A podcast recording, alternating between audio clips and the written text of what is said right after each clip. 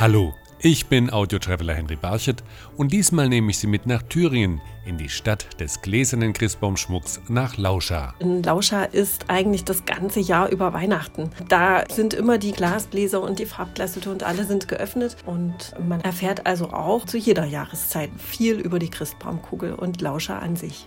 Dort hat man mir die Geschichte der Glasgurke am Weihnachtsbaum erzählt. Das war eine Form, die hat man in eine Gurke geblasen, eine, eine Glasgurke. Die musste natürlich auch grün sein, deswegen wurde die im Baum versteckt und das Kind, das die Gurke gefunden hat, hat eine Handvoll Nüsse oder den Apfel gekriegt. Sie hören, welche Rolle die Frauen bei der Verbreitung der Christbaumkugeln spielten. Eine wichtige Rolle, die die Frauen dann auch hatten, war die Rolle der Bodenfrau oder der Lieferfrau.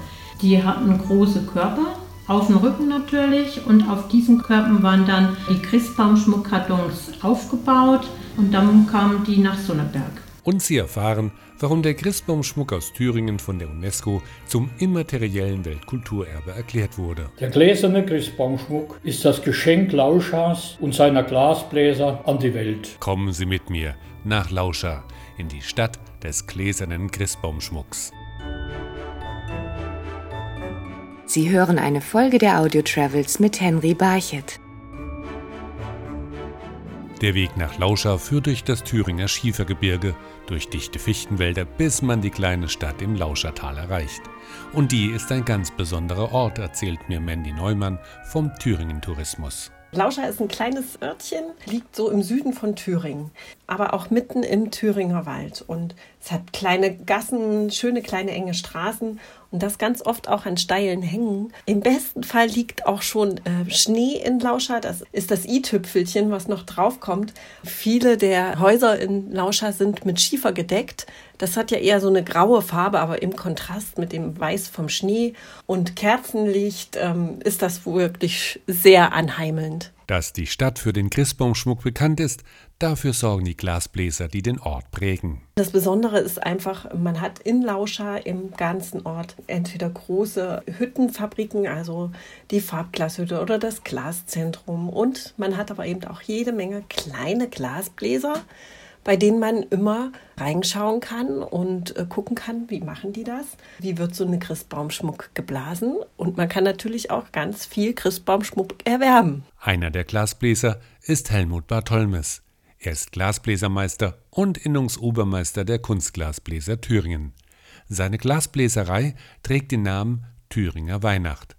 Er erklärt mir, warum Lauscher die Stadt des gläsernen Christbaumschmucks geworden ist. Anfang des 19. Jahrhunderts war es üblich geworden, dass Weihnachten ein Baum mit Äpfeln, Nüssen und Gebäck geschmückt wurde. Das konnte man sich hier nicht leisten, hier war ein Notstandsgebiet. Aber der Legende nach war es ein armer Glasbläser, der diese Sachen in Glas umgesetzt hat. Und so wurden die Äpfel, die Kugeln und die Nüsse wurden in Form gebracht und sozusagen als Ersatz für die richtigen Nüsse und Äpfel. Dies ist aber nur eine der Theorien, warum in Lauscha der gläserne Christbaumschmuck erfunden wurde. Im örtlichen Museum für Glaskunst erzählt mir Leiterin Anja Völscher eine andere Version. Mitte des 18. Jahrhunderts ging es hier in Lauscha los mit der Heimarbeit, mit der Lampenarbeit. Als erstes wurden hier Perlen hergestellt und der Christbaumschmuck ist technologisch gesehen die Glaskugel eine Vergrößerung der kleinen Perle. Die Legende ist schön erzählt. Die Museumsbesucher freuen sich auch immer, wenn sie das hören, dass es halt ein armer Glasbläser war, der keine Äpfel und Nüsse, die man an der damaligen Zeit an den Baum äh, gehangen hat, hatte und diese aus Glas nachbildete. Aber technologisch gesehen ist der Christbaumschmuck eine Weiterentwicklung aus der Perlenproduktion. Egal welche Version nun eher zutrifft, dass Lauscha die Ursprungsstadt des gläsernen Christbaumschmucks ist, hat inzwischen auch die UNESCO bestätigt.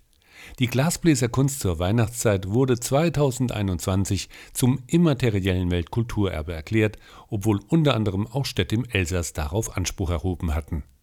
Unstrittig ist aber, dass im 19. Jahrhundert, als der Christbaumschmuck erfunden wurde, die Region von Armut geprägt war. So entstand wohl auch die Legende von der Glasgurke am Weihnachtsbaum, erzählt mir Glasbläsermeister Helmut Bartholmes. Die Gurke hat ja auch einen Hintergrund, also gerade in dieser Zeit, wo die Glasbläser hier ziemlich arm waren, waren es zum Teil kinderreiche Familien bei uns und nicht jedes Kind konnte damals ein, Weihnachtsgeschenk bekommen. Und so hat man ganz einfach was gebraucht, wo was Grünes im Baum hängt, damit man erstmal was suchen musste und die Leute oder beziehungsweise die Kinder dort erstmal ruhig gestellt waren. Wie gesagt, bei 13, 14 Kindern ist das nicht so einfach. Und da hat man ganz einfach eine Gurke sich ausgesucht, die hat man im Baum versteckt und das Kind, das die Gurke gefunden hat, hat eine Handvoll Nüsse oder einen Apfel gekriegt. Natürlich war es bei 13, 14 Kindern immer so, dass man den Kleinsten den Vorlauf gelassen hat. Nicht nur die Geschichten über den Christbaumschmuck haben zu seiner Popularität beigetragen. Einen maßgeblichen Anteil daran hatten auch die Frauen in Lauscha. Es gab nämlich den Job der Botenträgerin. Diese Frauen lieferten die Produkte der Glasbläser aus, so Museumsleiterin Anja Völsche. Eine wichtige Rolle, die die Frauen dann auch hatten, war die Rolle der Botenfrau oder der Lieferfrau. Die hatten große Körper, auf dem Rücken natürlich, und auf diesen Körpern waren dann die Christbaumschmuckkartons aufgebaut und dann kamen die nach Sonneberg. Den Weg, den die Botenfrauen gehen mussten, den kann man heute noch nachwandern. Der Weg war ziemlich lang, also bis nach Sonneberg. Durch den Wald sind es ungefähr 15, 16 Kilometer. Bei Wind und Wetter, was für die Frauen natürlich nicht ganz einfach war mit den schönen Christbaumschmuckkugeln dann oben auf den großen Tragekorb, dass die das dann heil nach Sonneberg gebracht haben. Man kann diesen Weg heutzutage auch laufen, kann von Lauscher nach Sonneberg starten und kann dann mal für sich selbst nachempfinden, wie lange das dauert und wie halt die Botenfrauen damals von Lauscher nach Sonneberg gegangen sind. Was heute eine romantische Winterwanderung ist, war damals also eine beschwerliche Tour. Überhaupt war das Leben der Glasbläser in Lauscher schwer, hat der Heimatforscher Gerhard Greiner-Beer herausgefunden. Die Herstellung des gläsernen Christbaumschmuckes war jahrzehntelang durch Armut, Entbehrungen und Krankheiten der Glasbläser und ihrer Familien sowie durch Kinderarbeit gekennzeichnet, was man auch als die dunkle Seite des gläsernen Christbaumschmuckes bezeichnet. Begleitet wurde dies durch das eigentümliche Verlagssystem. Dies beruhte auf einem speziellen Verkaufs- System, wobei die Glasbläser die vom Verleger bestellten Waren gegen direkte Bezahlung frei Haus lieferten und für die Organisation und Bezahlung der erforderlichen Materialien selbstverantwortlich zeichneten. Dieses spezielle Verlagssystem zeigte die doppelsichtige Natur dieses Verlagswesens, sein Dasein und Wirken zwischen Fluch und Nutzen. Der Nutzen bestand nämlich darin, dass die Verleger in Sonneberg den Weihnachtsschmuck in ihr Sortiment aufnahmen und ihren Kunden anboten. Sonneberg war Spielzeugstadt damals schon. Es wurden dort Holzspielwaren und Spielzeugindustrie wurde dort angesiedelt und dort gab es natürlich Verlegerhäuser. Und diese Verleger haben auch die Perlen aus Lauschau vertrieben und natürlich dann auch den Christbaumschmuck. Weltweit populär aber wurden die Weihnachtskugeln erst, als ein folgenreiches Geschäft abgeschlossen wurde. Das Jahr 1880 erlangte für den gläsernen Lauscher Christbaumschmuck eine besondere Bedeutung. Die amerikanische Einzelhandelskette von Franklin Winfield Woolworth erteilte einen Großauftrag und stellte damit die nachfolgenden engen Verbindungen zwischen der gläsernen Lauscher Weihnachtsdekoration und dem amerikanischen Weihnachtsgeschäft her. Seitdem hängen Millionen von Weihnachtskugeln an den Tannenbäumen überall auf der Welt. In Lauscher aber kann man heute noch mitverfolgen, wie eine Weihnachtskugel mundgeblasen wird, wie zum Beispiel bei Helmut Bartholmes. Der Ursprung ist erstmal, dass aus einer Glasschmelze heraus ein Rohr gezogen wird. Das machen wir nicht selbst, das wird in der Glashütte gemacht. Von diesen Röhren, die wir kriegen, werden dann Stückchen vor der Flamme abgezogen. Die Stückchen werden heiß gemacht in der Flamme, auf 1200 Grad gebracht. Und wenn die Temperatur erreicht ist, das spürt der Glasbläser, dann wird dieses Stückchen zur Kugel aufgeblasen. Für eine mundgeblasene Kugel muss man rund 8 Euro anlegen, hat dann aber auch ein Unikat, denn keine Kugel ist gleich, wenn sie in einer Glasbläserwerkstatt gefertigt wird.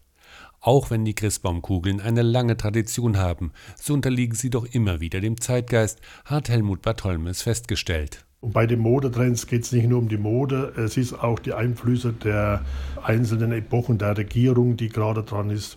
So waren auch zum Beispiel zu Kaiser Wilhelm Zeiten waren halt ganz einfach dort Zeppeline, zum Teil auf Kugeln bemalt. Also auch da spielt natürlich solche Einflüsse eine Rolle. Viele Variationen des Christbaumschmucks zeigt auch das Museum für Glaskunst in Lauscha. Also wir haben eine sehr schöne Christbaumschmuckausstellung hier im Museum, die umfasst zwei äh, Räumlichkeiten. Wir sehen einmal einen Bereich von der Perle zum Christbaumschmuck und in diesem Bereich sehen wir Christbaumschmuck ab 1860. Das sind unsere ältesten Christbaumschmuckobjekte aus dem Bestand bis so in die 1940er Jahre. Und in den nächsten Bereich haben wir Christbaumschmuck ab den 1950er Jahren, die DDR-Zeiten bis zu den heutigen Herstellern. Die Ausstellung ist in die Dauerausstellung mit integriert und ist das ganze Jahr über hier im Glasmuseum zu sehen. Und hier in Lauscha kann man auch das ganze Jahr über Christbaumschmuck sehen und kaufen. Also bei uns ist das ganze Jahr über Weihnachten. Und die Sammlung wird weiter wachsen. Denn jedes Jahr müssen sich Helmut Bartholmes und die Glasbläser aus Lauscher auf neue Trends einstellen. Ende Januar ist dann die Christmas World in Frankfurt, das ist eine große Fachmesse und dort kommt eigentlich die ganze Welt, die Händler aus der ganzen Welt zusammen und werden dort bestellen. Wenn die Aufträge da sind, dann geht es gleich los mit der Produktion. Also im Prinzip Ende Januar, Anfang Februar beginnt schon die neue Saison. Und deshalb kann man das ganze Jahr über die Glasbläser in Lauscher bei der Arbeit beobachten. In den kommenden Jahren lohnt es sich übrigens noch mehr, die Region zu bereisen, um sich in Weihnachtsstimmung versetzen zu lassen, so Mandy Neumann. Es gibt das Projekt, nennt sich Weihnachtsland am Rennsteig. Dort soll eine Erlebnisregion entstehen und hier steht natürlich die traditionelle gläserne Christbaumkugel im Mittelpunkt, genauso aber auch wie zum Beispiel Sonneberg als Werkstatt des Weihnachtsmannes. Und weil alles mit ein paar bunten Glaskugeln angefangen hat, zitiert Heimatforscher Gerhard Greiner-Bär immer wieder gerne eine Passage aus der amerikanischen Zeitung Golden Globe. Der gläserne Christbaumschmuck ist das Geschenk Lauschas und seiner Glasbläser an die Welt. Vielen Dank, dass Sie mich auf meiner Reise nach Lauscha in Thüringen begleitet haben. Ich wünsche Ihnen auf jeden Fall ein schönes Weihnachtsfest mit einem festlich geschmückten Baum, an dem vielleicht auch eine gläserne Christbaumkugel aus Lauscha hängt. Sie hörten eine Folge der Audio Travels mit Henry Barchet. Alle Episoden der Audio Travels hören Sie auf iHeartRadio, Spotify, Amazon Music, Samsung Podcasts, Apple Podcasts und auf mehr als 30 Streaming-Plattformen weltweit.